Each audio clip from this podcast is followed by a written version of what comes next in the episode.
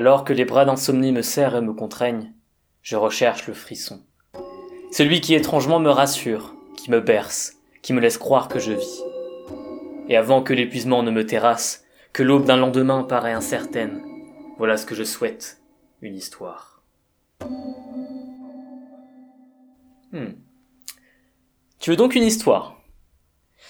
Eh bien, il est un espace-temps où je suis une femme, humaine. Le monde n'y est pas trop différent d'une autre, sur le modèle occidental et capitaliste. J'y suis donc, comme la plupart, employé dans une boîte, peu importe le nom. Je ne peux pas réellement comprendre le sens et les enjeux de mes activités professionnelles, mais au moins ça occupe.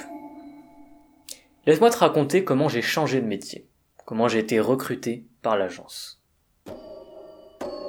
Avant, ma routine était classique.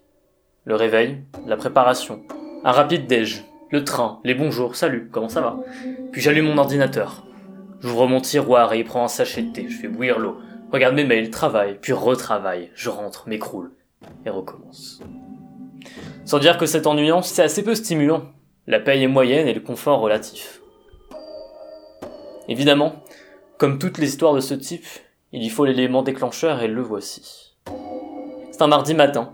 La routine est évidemment enclenchée lorsque, arrivant à mon bureau, je retrouve un tiroir ouvert. Je sentais déjà mon énervement monter à l'idée que quelqu'un ait fouillé mon tiroir pour y prendre mes précieux sachets de thé. Mais heureusement, rien n'avait disparu. Plutôt, un objet y avait été introduit. Pas plus grand qu'une cuillère. Je le saisis et découvre un économe dans un matériau rappelant l'ivoire ou l'os. Je ne peux pas vraiment te dire quelle a été ma première réaction, mais évidemment ça va sembler anodin.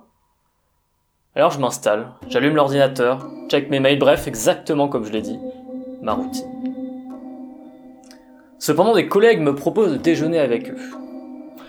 J'ai par habitude de garder ce petit moment pour moi, mais malheureusement, il faut parfois savoir se socialiser. Je rejoins mes collègues dans une salle prévue pour se restaurer. J'ouvre ma gamelle, attends que le micro-ondes soit disponible et j'essaie tant bien que mal de prétendre m'intéresser aux différentes discussions. Nous sommes cinq, j'y suis la seule femme. Je ne sais pas pourquoi, mais j'ai l'étrange impression qu'ils sont beaucoup plus. Comme si ces quatre collègues étaient trop, comme s'il y avait plus de personnes ou qu'ils prenaient énormément de place, quitte à m'étouffer comme si leur corps, leurs paroles, leurs yeux se projetaient contre les murs jusqu'à le grignoter. J'essayais tant bien que mal de ne pas trop laisser paraître sur mon visage l'inconfort, mais le sentiment était bien présent. Il m'est difficile de le décrire plus précisément. Néanmoins, je m'empressais de finir mon déjeuner pour retourner au plus vite à mon bureau. Je m'en plonge dans les mails, en essayant d'enterrer le stress que m'avait provoqué cette situation et reprends mon calme. L'après-midi s'entame, je me dirige vers la bouilloire pour m'y préparer un thé, mais... Mais un collègue y est déjà. Il me voit, me fait signe, s'approche. Mais son visage est difforme, ses paroles infectes, son ton cinglant, ses yeux perçants, sa carrure condescendante, sa démarche provocante, ses mains grasses, ses ongles écaillés, ses bras poreux, sa nuque suante, ses lèvres gercées, son teint livide et son humanité absente. C'était ça, ce que j'avais devant moi n'avait rien d'humain. J'avais l'impression d'ouvrir mes yeux, que j'entendais mieux ce que cette chose me disait. Tous mes sens étaient en alerte, par peur, mais aussi par curiosité et excitation de la découverte. J'avais l'impression de déceler quelque chose que je ne percevais pas avant, que je me rendais compte de ce qui pourrissait dans des êtres humains et les corrompait sans que personne ne s'en aperçoive. La créature s'approche. Elle est masquée, caché sous la peau, et ce réflexe de plonger ma main dans ma poche pour y chercher mon portable et appeler à l'aide. Mais je ne le trouve pas. Et c'est l'économe qui se retrouve alors dans ma main. La chose est proche, tend son bras, et c'est alors que, pris de panique, je le repousse vivement. Pas de cri, beaucoup de surprise, un bout de peau à terre. Dans la hâte, je l'avais blessé avec l'objet. Cet objet, tu t'en doutes, il n'était pas ordinaire. Il me paraissait si léger pourtant lourd de sens, inoffensif et pourtant si dommageable. La créature devant moi ne bougeait plus.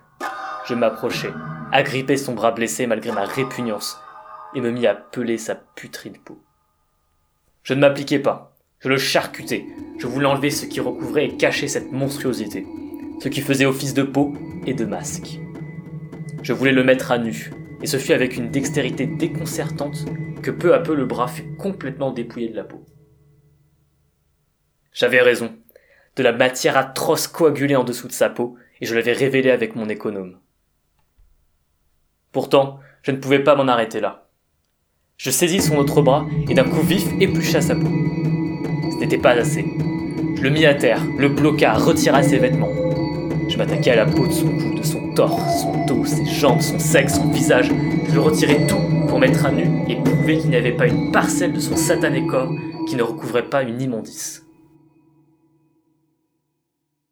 Le temps s'était ralenti. Des gens s'étaient regroupés mais personne ne parlait. Ou peut-être que je ne les entendais pas. J'étais comme en transe, j'avais l'impression de faire mal et pourtant de délivrer à la fois.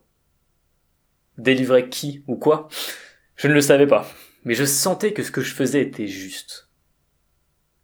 Les bouts de peau gisaient à terre sans qu'une goutte de sang ne soit présente. J'avais réussi. Je l'avais écorché, dénudé, exhibé. C'était comme une œuvre, mon œuvre, la gangrène à l'état brut, la pourriture sous les projecteurs. La suite, je ne la comprends pas vraiment. Je n'ai pas été arrêté, mon collègue a été renvoyé et ma routine commençait à changer.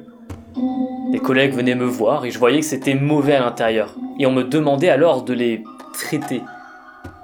Cela m'amusait, cela me rendait fier. Des hommes et des femmes de mon lieu de travail se mirent alors à venir, puis des connaissances de ces collègues.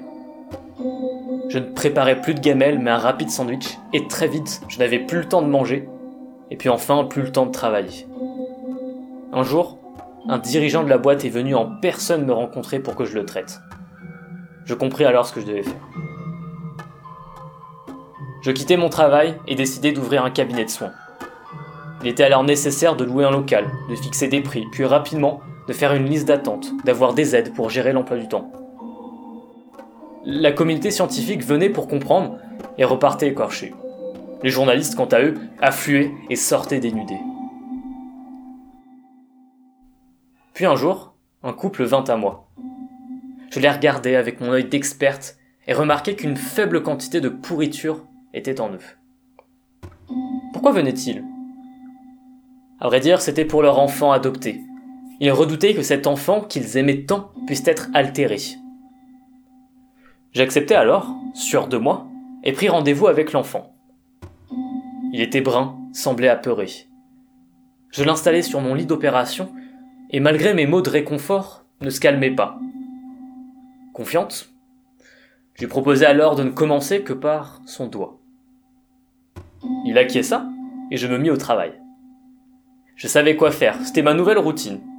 Je tenais la partie du corps avec des gants, partais de la base prenait appui avec mon pouce, puis d'un geste vif, faisait danser l'économe.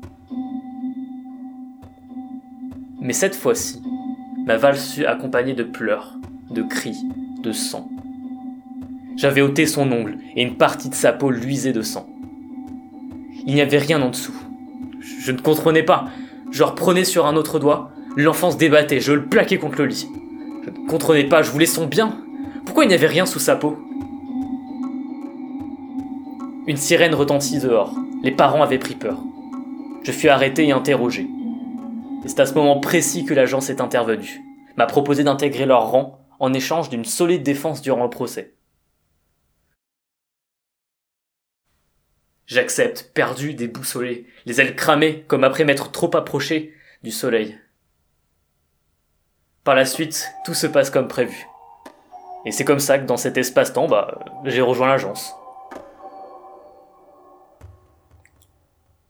Comment ça, cette histoire ne te suffit pas? Ah, elle est peut-être trop incomplète, les zones d'ombre trop nombreuses, et les questions envahissantes. Peut-être que je reviendrai dessus plus tard.